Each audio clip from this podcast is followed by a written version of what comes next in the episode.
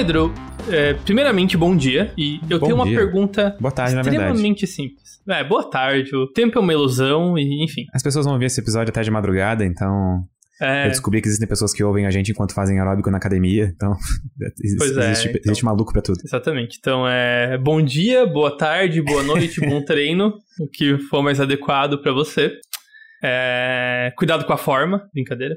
É, espero ter assustado alguém. Dito isso, como começou o seu dia, Pedro? Meu dia começou indo. Na verdade, meu dia começou ontem.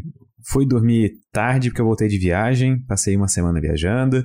Aí acordei de manhã, arrumei as malas muito rapidamente e vim de Balneário Camboriú até a casa dos meus pais em Brusque, porque meu pai foi operado e eu tô aqui olhando ele. Certo. É, espero que esteja tudo bem com todo mundo.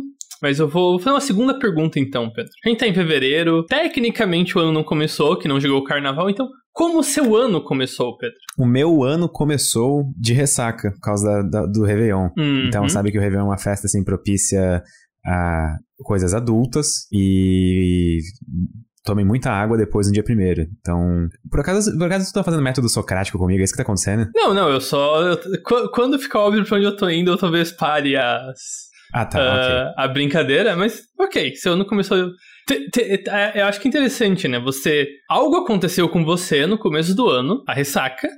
Porque você. Alguma coisa foi feita antes do começo do ano, né? Então tem uma, uma continuidade ali, É, certo? uma, uma causa e efeito clara, assim, tipo. Aham. Então, como, como que a sua vida começou, Pedro? Ah, longa história. Ah, É, eu acho que em algum momento meu pai e minha mãe se conheceram e acharam que seria uma excelente ideia ter um filho que nem eu. E aí o resto é história.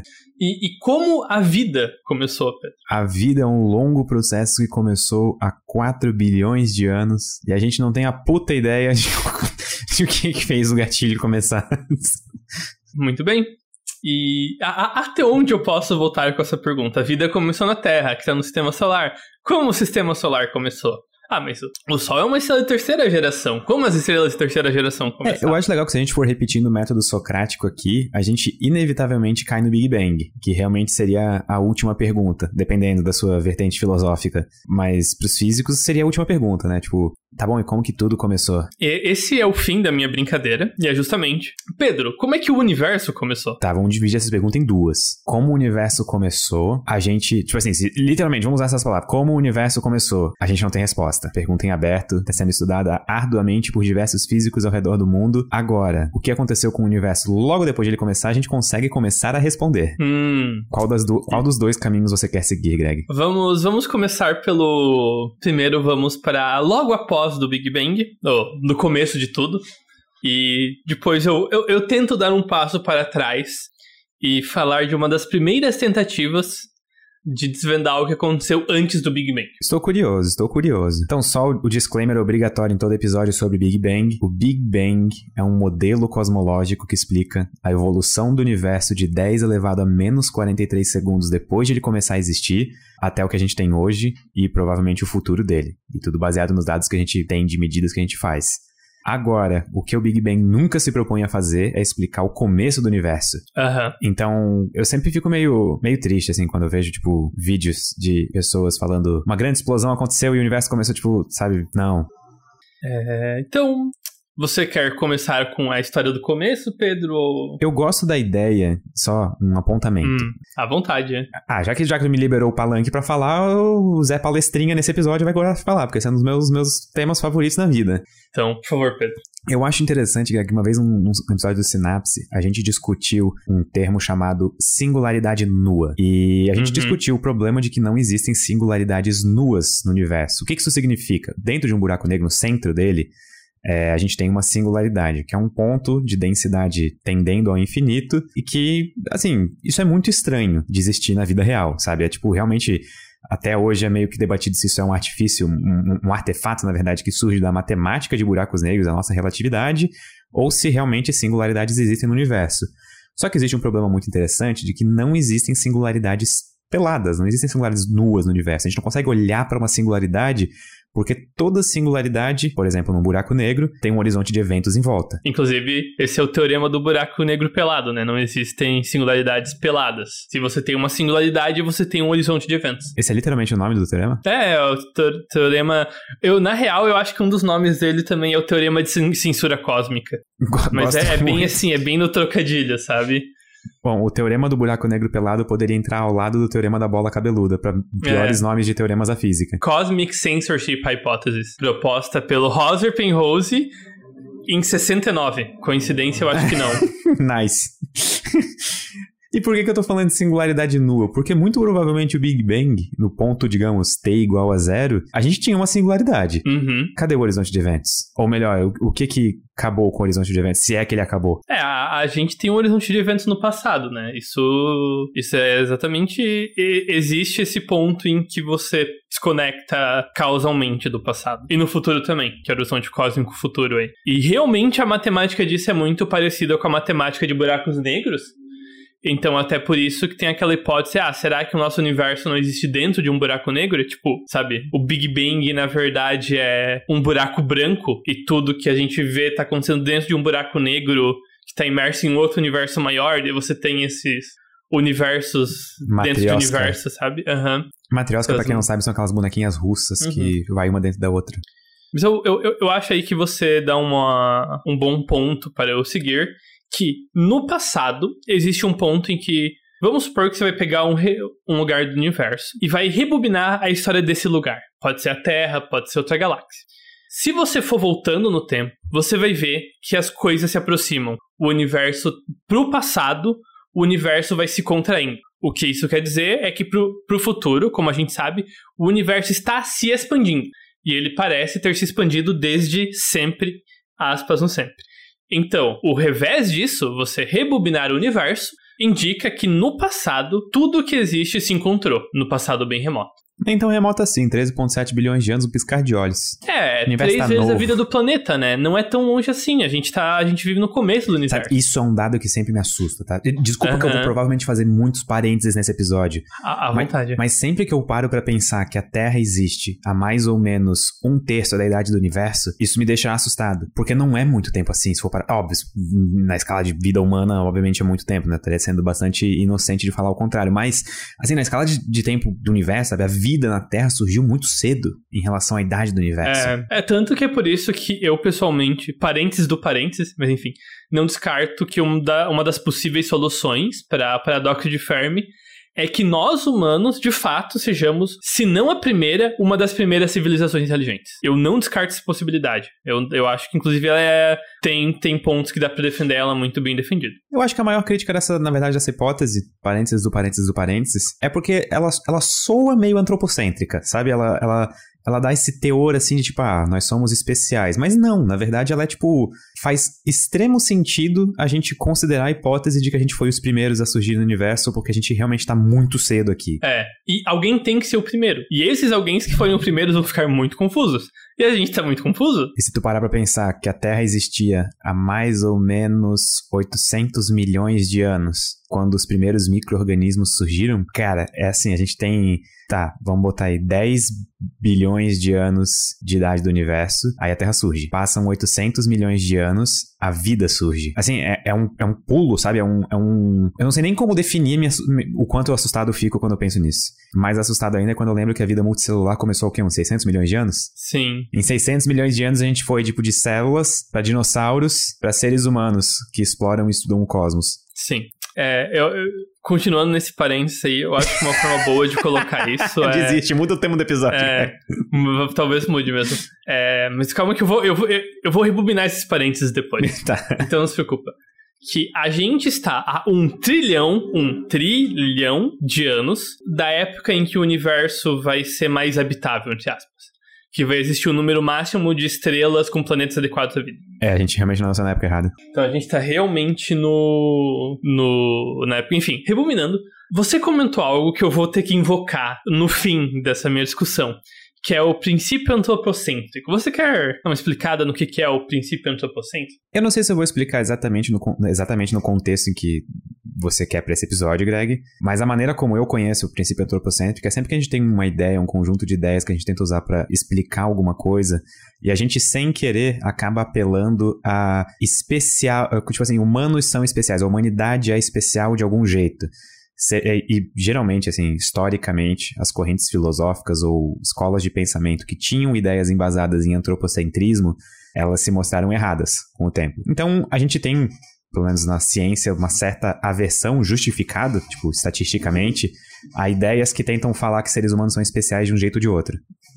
Sim. É, eu vou ter que usar esse princípio um pouco depois mas eu vou usar uma versão mais fraca dele, que eu acho mais justificável. Nós existimos no universo, fato. Feliz ou infelizmente. Então, em algum momento dessa discussão, eu vou ter que apelar ao fato de que humanos existem no universo. E isso pode parecer óbvio, só que isso implica em certas coisas. De certa forma, é como usar os humanos como uma medida das características do universo. O universo em que a gente habita deve permitir a existência de vida como nós. Sim, isso é quase um postulado, né? Porque senão a gente tá é, aqui. É um fato observado, certo? Então, breve história do passado. O universo surgiu, vamos chegar lá, e o que aconteceu logo depois é que a gente tinha um universo muito quente e que pro universo ter a cara que ele tem hoje, muitas coisas estranhas precisavam estar tá acontecendo nesse começo de universo. Por exemplo, é, monopolos magnéticos deveriam existir, algo que a gente não observa. Que Além seria disso, uma bizarrice uhum. tremenda, inclusive. É, Exatamente. É que é ímãs que não tem são só polo sul ou só polo norte. Isso é algo que não existe no mundo, mas que muitas teorias físicas preveem no começo do universo. Além disso, o nosso universo tem uma forma geométrica. E essa forma parece ser muito perto da plana, da forma plana. Isso quer dizer que a força atrativa da gravidade e a força repulsiva da. Eu vou chamar de aqui de energia escura, mas a força da expansão do universo e da gravidade parecem estar perto de se equilibrar. Estão muito próximas uma das outras. Tudo balanceado. E isso é muito estranho, porque tem muitas formas do universo não ser plano, só que ele ser plano é uma condição muito, muito especial. Então, das duas umas, ou teve algo muito especial quando o universo surgiu, uma proposta que os físicos não gostam porque explica coisa nenhuma, ou algum mecanismo que aconteceu no começo do universo transforma um universo enrugado num universo plano. Existe a tendência do universo se planificar através de algum evento físico. Esse evento é chamado de inflação. Inflação teria acontecido justamente, o universo surgiu e ele entra em inflação. O atual modelo do Big Bang é chamado modelo do Big Bang inflacionário. E inflação é simplesmente o universo aumentar de tamanho muito, mas muito, mas muito, mas muito rapidamente. Coisa que, se eu não me engano, em questão de menos de um segundo, o universo dobrou de tamanho 10 na 27 vezes, sabe? É bastante aumento. É. Isso também significa que o universo teve que se expandir mais rápido que a luz durante esse período. Que é um e fato que sempre complica a cabeça das pessoas. É. E por conta dessa expansão ultra acelerada, a inflação acabou varrendo os monopolos do universo. A primeira motivação da inflação é justamente remover os monopolos magnéticos do universo. Enfim, é, os detalhes podem parecer confusos, mas é isso. O, é, universo, em algum momento do passado, isso a gente tem quase certeza, esteve absolutamente quente e, é, e com condições iniciais vagas, mas a inflação fez ele ficar plano e ele também resfriou no processo de expandir exatamente como acontece com balões. Se, com qualquer coisa, na real, que você expande, você diminui a temperatura. É, é tá certo. E, e, o universo foi resfriando, átomos se formaram, galáxias se formaram, e bem, segue a história usual do universo, certo? A pergunta é: será que a gente consegue virar essa câmera e dar um passo um pouco para trás do começo de tudo? Tentar cutucar o que tinha nessa singularidade primordial que você comentou? Eu tô pensando na cosmologia cíclica conforme. É, é, também, mas eu vou então tentar mudar um pouco a pergunta para ir mais pra onde eu quero. O que você acha que seria necessário para a gente conseguir calcular um pouco mais fundo no passado? Ou até melhor, aonde está o limite da nossa capacidade de prever o passado usando as teorias modernas? Nas quatro forças fundamentais da natureza. Uhum. E, e, e em qual sentido? A gente, a gente lida com as quatro separadas. E isso é uma característica da física. Inclusive, na graduação de física, a gente praticamente tem uma matéria para cada força. Só que É, é tipo, meio, meio que é. é, não, a gente tem, na real, a gente tem metade das matérias são pra eletricidade, metade são pra gravidade, e força fraca e forte eles tiraram na caralho. Faz um doutorado aí, que senão ninguém consegue explicar isso. É porque senão o curso de física teria 10 anos e uma residência. É, é. Ah, força forte é tipo eletromagnetismo, só que as cargas têm cores e tudo é tensor, e a gente não sabe resolver nenhuma única ah, beleza. Isso que a gente nem chegou nos sabores. É, exatamente. Mas essa parte a gente vai deixar de ver. Mas enfim, a gente tem as quatro forças separadas. Em algum momento do Big Bang, elas eram juntas. Tipo, em algum momento do universo, elas atuavam como uma grande força, uma grande teoria unificada. Sim. É nisso que tu quer chegar? Exatamente. A gente precisa unificar a gravidade, descrita pela teoria da relatividade geral de Albert Einstein, e a gente precisa unificar isso com a física quântica, que é capaz de descrever as outras três forças: força elétrica, força fraca, nuclear fraca e força nuclear forte. Isso é muito difícil. Inclusive, eu gosto que a gente chegou nesse ponto. Essa semana eu vi que o Sean Carroll, que a gente já citou em vários episódios aqui, que é um autor brilhante de livros de divulgação científica e principalmente mecânica quântica, ele retweetou uma, uma thread no Twitter de um pesquisador falando sobre os problemas é, da física de partículas. Que é justamente. Eu lembro que a gente comentou isso em off, eu e tu, uma vez, uma conversa, acho que não foi para um episódio, do grande problema no horizonte da física, assim, tipo, de que a gente parece ter um modelo padrão completo, nada mais surge, só que ao mesmo tempo a gente tem várias coisas que precisam ser explicadas que a gente não consegue explicar. E eu tava na viagem quando vi essa thread. Eu lembro que eu parei, tipo assim, o turismo que eu tava fazendo, que eu fiquei obcecado. Ela tem 40 tweets na thread. Se eu achar, eu vou te mandar pra tu ler e para as pessoas daqui do, do Synapse que quiserem ler, porque ela é muito interessante. É, beleza. Depois joga aí, a gente adiciona o link na descrição do episódio. Ok. Então, é preciso é, fazer alguma conta nova que combina gravidade e mecânica quântica. Einstein morreu sem conseguir fazer isso. Esse é o nível da dificuldade.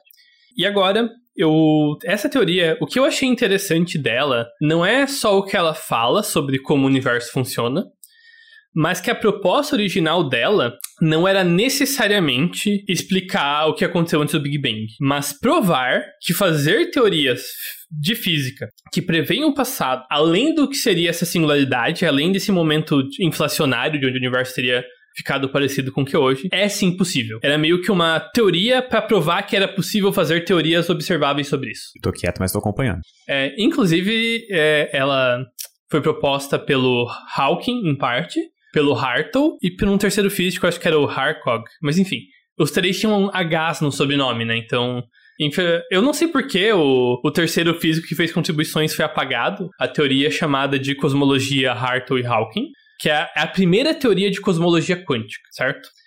Então, quando você vai tentar, tem muitas formas de você fa fazer a teoria quântica. Existem vários jeitos de fazer as mesmas contas no mundo quântico. A parte da relatividade tem formas diferentes, mas não muda tanto. Você tem que fazer uma escolha quando você vai fazer gravitação quântica, que é qual caminho você quer seguir, né? Você quer fazer algo que é tipo cordas quânticas, você quer tentar usar a equação de Schrödinger e forçar a barra e meter uma gravidade junto, enfim.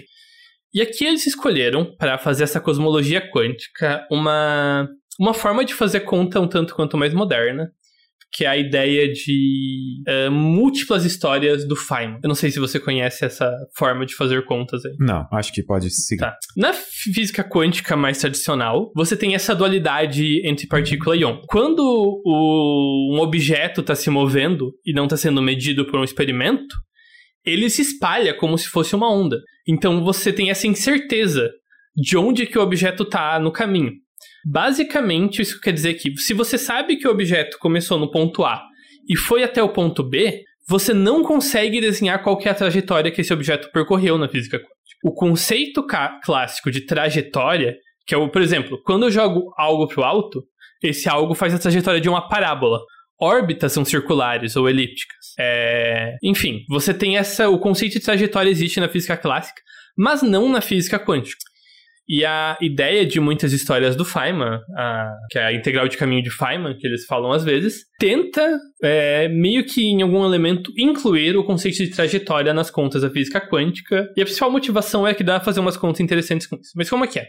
Vamos supor que você tem um ponto A, onde um elétron começa, e esse elétron vai para um ponto B, certo? E se o elétron fosse uma partícula clássica, ele seguiria um caminho específico, ele seguiria uma trajetória. Uma certo? linha, por exemplo. Uma linha reta, exatamente. É, só que essa não é a única trajetória possível que leva do ponto A ao B. Ele pode fazer uma curva por cima dessa reta, ou por baixo, ou dar uns loops, ou seguir uma série de caminhos loucos, ou dar a volta por trás da Lua e vou chegar no ponto B.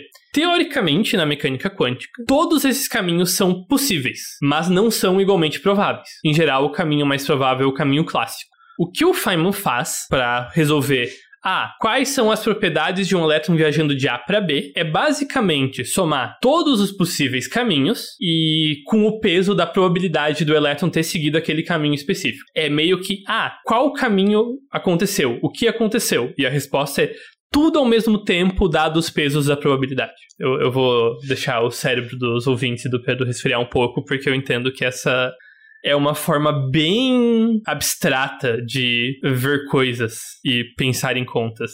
O fato de que, sei lá, andar um centímetro de A até B, um elétron poderia andar pelo universo inteiro e finalmente chegar em B, é meio estranho, mas é estranhamente faz sentido. É, faz sentido quântico, digamos assim.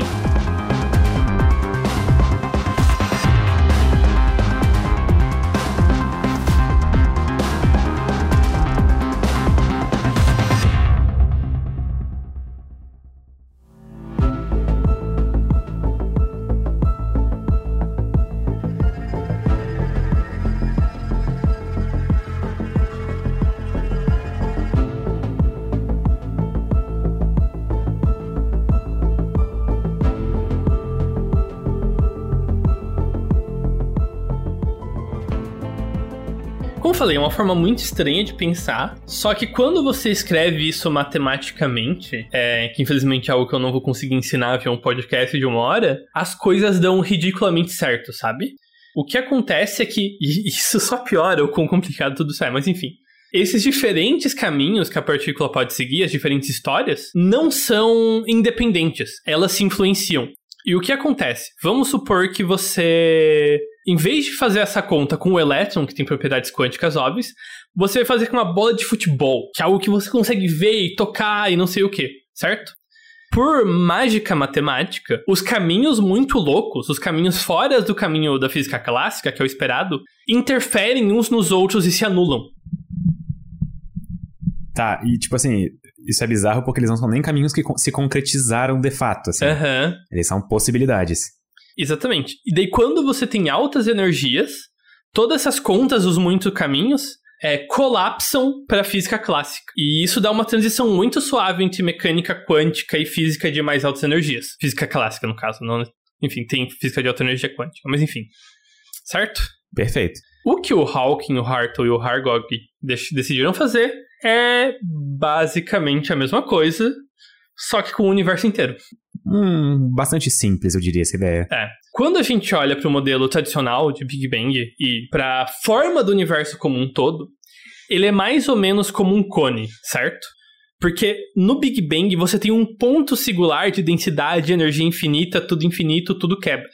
Você tem uma região de dimensão zero numa das pontas. O que é muito estranho. Isso, isso é o que quebra a matemática, até essa dimensão zero. O que o Einstein, o que o Einstein não, o que o Hawking faz é o seguinte: é, a gente sabe que a gente tem um universo como ele é hoje, nós sabemos como que é o ponto, entre aspas, final do momento presente universo, que no exemplo das trajetórias é o ponto B, certo? E a gente tem que ter tido algum ponto A, que vai ser a parte de como o modelo é criado. Mas a conta é o seguinte: é basicamente você. O universo, no modelo do Hawking, é descrito por duas coisas. O que tem dentro dele, que é partículas, galáxias, energia, luz, energia escura, sabe? Toda a bagunça dinâmica, mais a geometria que cobre o universo. Que é, no nosso caso, o nosso universo tem é, quatro dimensões, três de espaço, uma de tempo, certo? E você precisa de algo que saiu de um ponto A do começo e evoluiu até o universo que tem hoje. E o que o Hawkins faz é, deixa todas, é deixar todas as possibilidades serem possíveis. É tratar tanto essa geometria que engloba o universo, quanto as coisas que acontecem dentro dele, como quânticas e probabilísticas e tendo todas as estranhezas quânticas. E o resultado das contas é a cara dos universos mais prováveis. E que tipo de histórias esses universos prováveis teriam. E quais são essas histórias? Então, eu já vou chegar lá. Mas A, a, a, parte importante é que esse modelo de, digamos, universo das muitas histórias, esse, esse modelo de cosmologia quântica, você consegue usar ele para prever qual vai ser a cara da radiação cósmica de fundo, que é uma das evidências do Big Bang. Se você conseguisse resolver as contas melhor do que a gente consegue, é teoricamente possível tirar previsões bem finas de como vai ficar a cara da radiação cósmica de fundo, como vai ficar a distribuição de galáxia e matéria escura. Você consegue ter uma resolução nas previsões, o que tornaria essa teoria altamente testável, que era o objetivo dela, certo? Então lá, se você faz as contas de forma inocente, quer dizer, nesse nível de matemática não existe inocência, mas enfim, as contas óbvias, você não termina com um universo parecido com o nosso. Qual, qual, qual a principal diferença? Ele é muito pequeno e vazio. Vazio? Sem matéria? Uhum, tem pouca matéria. E só que aí vem uma mudança de perspectiva que quebrou a minha mente, certo? Essa conta inocente ignora um elemento que é muito importante na mecânica quântica. O observador. Que é a medida. Uhum. Ah. Na mecânica quântica, a gente não faz contas sobre o que acontece quando ninguém está olhando, porque basicamente não tem como saber. O objetivo da mecânica quântica é determinar o que acontece quando algo é observado, qual é o resultado das medidas. Só que numa teoria do universo, a coisa fazendo a medida tá dentro da teoria. Então é impossível de fazer essas contas, é muito errado se a gente não tivesse contando com a gente mesmo. Exatamente. Então você não quer calcular qual que é o universo mais provável. Você quer calcular qual que é o universo mais provável de ser medido, que tenha algo dentro dele capaz de medir em qual universo esse algo está. E aí o resultado é algo parecido com nós? Inflação e tudo. Sério? Uhum. Tá, então se a gente tiver muitas pessoas na Terra e mandar cada uma olhar para uma partezinha do céu, a gente aumenta a resolução dele e faz a gente muda o futuro do nosso universo. Então, é, cara, é muito bom que você falou isso. Esse Tô aqui pra isso. Se você olha para as contas a partir do seu momento presente, esse modelo todo é, meca é mecânica quântica, certo? Uhum. E mecânica quântica é fundamentalmente probabilística, certo? Sim, tipo, cai por terra todas as ideias determinísticas de, tipo, Laplace e coisa assim. É, eu ia falar, do Laplace, porque, ironicamente, mecânica, mecânica quântica é determinista e probabilística, porque mecânica quântica não se importa com suas opiniões, é basicamente isso. No sentido que eu falo é, se você sabe as dadas probabilidades num instante de tempo, você sabe como essas probabilidades evoluem tanto para o futuro quanto para o passado, certo? Só que eu acabei de falar que as probabilidades evoluem para o passado. O que quer dizer que até alguém fazer uma medida nesse universo, o passado é tão não definido quanto o futuro. Tá, eu, eu, eu acho que eu entendi o que isso quis dizer, peraí. A partir do momento em que a vida surgiu, ou não vou nem dizer vida para não confundir com tipo o surgimento do primeiro organismo, vamos botar tipo assim, a partir do momento que o primeiro observador surgiu no universo, todo o futuro dele a partir daquele instante muda as caras, porque tem um observador para tipo alterar as medidas que serão feitas e a maneira como tipo as contas vão e as probabilidades vão evoluir. É, é, é isso? Mais ou menos. Eu acho, talvez a gente esteja falando da mesma coisa, né? Mas é difícil se comunicar, mas enfim, é você ter alguém para fazer as medidas determina que tipo qual que é a cara do universo no presente e no passado. Então se a gente foi a primeira forma de vida ou as primeiras pessoas para fazer medida, a gente meio que ferrou o universo pro resto, sim, será? Tipo, tipo, é culpa nossa do jeito que ele é? Fica, fica a dúvida. Enfim, outra coisa que eu quero deixar clara é que essa não é uma teoria que tem como objetivo desvendar todos os mistérios do Big Bang. O próprio Hawkins lançou outras propostas de cosmologia quântica que ele gosta mais. Tá, mas uh, pera, antes, antes de continuar, tipo, é, é, tu falou a última frase ali que é, tanto o futuro quanto o passado estão igualmente indeterminados, é isso? Em questão do, do lado probabilístico da mecânica quântica, e, sim. E qual que é a implicação prática disso? Nenhuma, porque como sempre a mecânica quântica esconde essa natureza probabilística de, de medidas, assim. Então, por exemplo, quando você não tá olhando para um elétron, ele se comporta, comporta como uma onda, ele dá a volta na lua, ele faz toda a loucura. Assim que você olha para ele, ele, não, eu tô aqui paradinho, quieto na minha. Cara, então se todo mundo fechar o olho, mas bem, é, uh, acho que pela sanidade coletiva eu preciso deixar claro que nada disso significa que sua mente cria o universo e que não se preocupe. É, além disso, o conceito de medida da mecânica quântica é um pouco mais amplo do que você tá, só ter uma consciência olhando. Quando uma partícula bate na outra, uma partícula mede a outra. Apesar que a gente só descobre isso quando a gente mede elas nas vezes. Mas enfim. é mais complicado do que a. Vamos fazer uma campanha do Synapse para todo mundo fechar o olho ao mesmo tempo, e daí a Lua vai ativar o modo onda-partícula, e aí ela vai passar por dentro de Saturno e dar a volta, e quando todo mundo abrir o olho, ela tá aqui de volta. Uh, Outer Wilds. É... Sem spoiler. É, enfim. Ok, calma, que eu esqueci. Ok, deixa eu lembrar onde eu tava. Você estava falando agora sobre que o Hawking lançou outras teorias que ele inclusive gosta mais. É, eu, eu, não vou entrar nela, mas o Hawkins, a última artigo que ele lançou em vida era sobre universo holográfico. Aí, que dá pra falar algum dia do futuro. Enfim, eu acho que esse episódio é muito roots aí do Sinapse surtando na física. Bastante. Ouvintes novos, desculpa. Eu me sinto em 2018 novamente. E aqui vai uma dica para quem tá tentando entender como que física quântica pode ser determinística e probabilística ao mesmo tempo, e nada dá ter determinado até que você meça, mas meio que tava. Quanto mais confuso você ficar, mais perto de entender o que os físicos que descobriram mecânica quântica sentiram você tá. Sinceramente, eu frequentemente, quando eu paro para tentar pensar bem na física quântica, eu ainda fico completamente perdido, assim. É muito não intuitivo e todas as coceiras mentais e confusões são plenamente justificadas. Quanto mais a gente conversa sobre essa, essa época e como eles devem se sentir, deviam se sentir na época, mais eu fico com a impressão de que os grandes congressos de física eram nada mais do que um grupo de apoio psicológico para os físicos entre si, do que algo, tipo, prático. Cara, acho que até hoje é assim.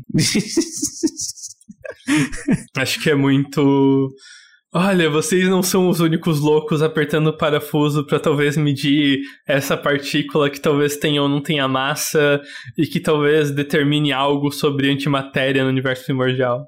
Você não é louco por estar tá querendo fazer isso. Nós estamos aqui juntos. Abraço coletivo. Abraço coletivo, é. Enfim. É... Ok. Tem mais um aspecto dessa teoria que é interessante. É, como eu falei, prever qual tipos de geometria acontecem no presente e no passado é parte da teoria. A geometria do universo evolui junto com ele de forma quântica. Então você pode pegar essa teoria e rebobinar ela no tempo e ver qual que era a cara dessa singularidade, que deixa de ser uma singularidade, nesse modelo de cosmologia cósmica do Hawkins. E, bem, acontece algo muito estranho nessas contas. É, atualmente existe a dimensão de tempo, que por mais que tempo seja parecido com o espaço na relatividade geral, ele é uma dimensão meio que diferente porque o tempo sempre avança para o futuro, o tempo tem uma direção. E, enfim, o tempo é o tempo, que tem o tempo que o tempo tem. É o certo? Deus mais soberano. No modelo de cosmologia quântica do Hawkins, o universo pré-primordial, o universo pré-Big Bang, entre aspas, não tinha isso. Ele era plano nas quatro dimensões de espaço-tempo. Ele era euclidiano. Ele não tinha o conceito de tempo. Tá saindo fumaça na minha cabeça, Greg. E em algum momento, um universo em que era tipo uma exposição de quadros parados virou um slideshow, em que vem um quadro de cada vez, que justamente coincide quando o universo começa a expandir. Mas enfim. Quando começa a expandir, não quando, tipo, cara, que coisa bizarra. Nesse modelo, o tempo se cria das flutuações quânticas do universo primordial. Porque a singularidade nunca fica realmente singular, nunca vira um ponto de energia infinita. Você sempre tem alguma forma de espaço e alguma forma de campos quânticos flutuando nessa conta. E acontece que no passado remoto, a forma que melhor explica a história do universo é uma forma em que o tempo não existe. Algumas pessoas às vezes chamam isso de criação do nada. Só que campos quânticos existiam e campos quânticos não são nada. A geometria do espaço existia. E a geometria do espaço também é, é algo, sabe? Então eu não necessariamente gosto desse termo, mas dá para chamar. Enfim, per perdão pelo. Hoje foi um episódio pesado nas minhas viagens aí, espero que. Não, eu gosto de episódios assim. Voltando a vocês, qualquer questão, indagação, enfim. Assim, eu, eu tô meio quieto por perplexidade quanto ao assunto. É, é muito legal, né? Eu fui a fundo essa semana e, nossa, cada, cada vez que eu ia mais fundo, entendi um pouco melhor dessa teoria. Eu tive muitas explosões mentais essa semana por conta disso. Essa semana tu é o próprio meme do cara sentado no próprio cérebro jogando xadrez contra ele mesmo. Basicamente isso. tipo assim, eu, eu, eu não tenho nem inteligência suficiente para fazer um comentário bonito, sabe? Tipo assim, de. de cara, que, que, que coisa sensacional. É, é muito, é muito legal essa teoria. Eu, eu gostei bastante dela. E boa, boa parte da justificativa dela justamente porque ela é bem testável, né? O que é outra característica muito legal, muito legal dessa teoria. Teoricamente ela é testável, alguém tem que ir lá e fazer contas que ninguém conseguiu fazer ainda, mas nada impede, sabe? Ela não é não é tipo, ah, um multiverso em que os multiversos estão desconectados eternamente do nosso universo e ninguém nunca vai saber nada de nada. O que que falta exatamente pra gente resolver essas contas? Tipo, matemática? Tipo assim, alguém Uma descobrir... teoria da gravidade quântica matematicamente consistente? Ah, então vai demorar. Né, não, é, é um problema matemático bem difícil aí. É, co como eu falei, essa. Eu vou soltar alguns termos para quem talvez entende um pouco mais de matemática, mas é um número imaginário vezes a uma unidade de energia, ação com um tensor de um tensor que é tipo uma matriz de três dimensões elevado a uma exponencial e sabe, isso te dá um número que daí você tem que integrar em todas as geometrias possíveis. É biz bizarríssimo, assim. Se, tipo, um somatório de integral, cada integral sobre uma geometria ligeiramente diferente. Sabe aqueles aplicativos que colocam uma conta para tu resolver, para disparar, para desligar o alarme de manhã, pra, pra, quando acorda? Eles deviam só de zoeira, no primeiro de abril, por exemplo, botar uma dessas. Talvez tenham botado e criou o universo. E a gente tá tentando acordar até agora, Pedro. Ei, você, tá na hora de acordar.